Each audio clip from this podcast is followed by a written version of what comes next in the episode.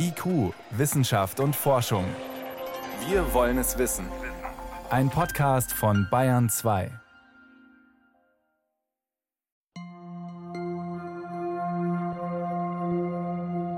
Auf dem ersten Foto, frisch aus dem Endoskop, ein leerer Raum aus weißem Kalkstein.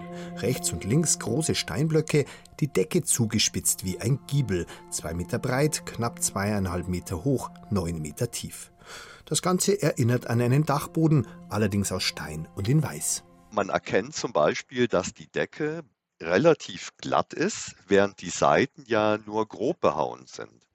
Und das deutet auch schon auf vieles hin, nämlich dass diese Kammer nicht für irgendwelche Prunkzeremonien genutzt wurde, sondern dass die vielleicht nur in Anführungszeichen einen statischen Grund hat erklärt Christian Große, Professor für das schöne Fach Zerstörungsfreie Untersuchung an der Technischen Universität München.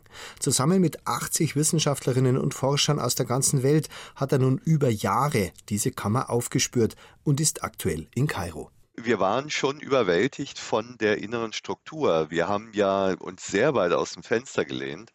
Wir haben ja eine bestimmte Kubatur dieses Ganges vorhergesagt und dass es tatsächlich genauso aussah, das hat natürlich in der Gruppe erstmal zu Jubelstürmen geführt. Die Bilder, wie gesagt, mit dem Endoskop fotografiert. Der 5 mm dicke Schlauch wurde in einem winzigen Lochspalt durch die dicken Steinblöcke geschoben, dorthin, wo man die Kammer vermutet hat. Denn die jetzige Entdeckung, genauer gesagt Bestätigung, hat eine lange Vorgeschichte. Eine wirklich lange. Schon in der 13. Dynastie der zweiten ägyptischen Zwischenzeit Banal ausgedrückt, vor 3700 Jahren gab es auf Papyrus festgehaltene Erzählungen über weitere geheime Kammern in der Cheops-Pyramide. Und vor knapp 60 Jahren, 1965, begann der berühmte Physiker Louis Walter Alvarez erste Untersuchungen mit Hilfe von kosmischer Strahlung, mit der sogenannten Myonentomographie. Dabei wird vereinfacht gesagt gemessen, wie sehr ein massiver Gegenstand, zum Beispiel eine Pyramide, winzige Elementarteilchen aus dem All, die Myonen eben, bremst. Minimal zwar, aber doch auf großen Detektorplatten messbar. Wenn man das über eine lange Zeit hinweg macht, dann stellt man fest, dass manche Myonen, die jetzt zum Beispiel durch die Pyramide gegangen sind, dadurch ein kleines bisschen abgebremst werden. Und das deutet darauf hin, dass dort eine bestimmte Dichte vorherrscht.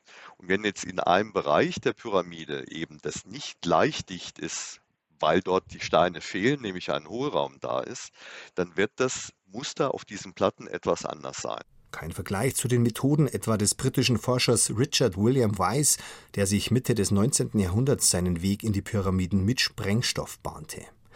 Und diese moderne Myonentechnik ist natürlich inzwischen viel genauer als damals vor 60 Jahren. Und mit Hilfe zusätzlicher Techniken, Radar und Ultraschall, konnte das Forscherkonsortium die jetzt bestätigte Kammer auf einige Zentimeter genau lokalisieren. Wir haben hier wirklich einen sehr großen Raum gefunden. 2,30 Meter hoch, 2,10 Meter breit, 9 Meter tief ist natürlich wirklich eine Ansage in einer Pyramide, die bislang zu den am besten untersuchten Objekten gehört hat.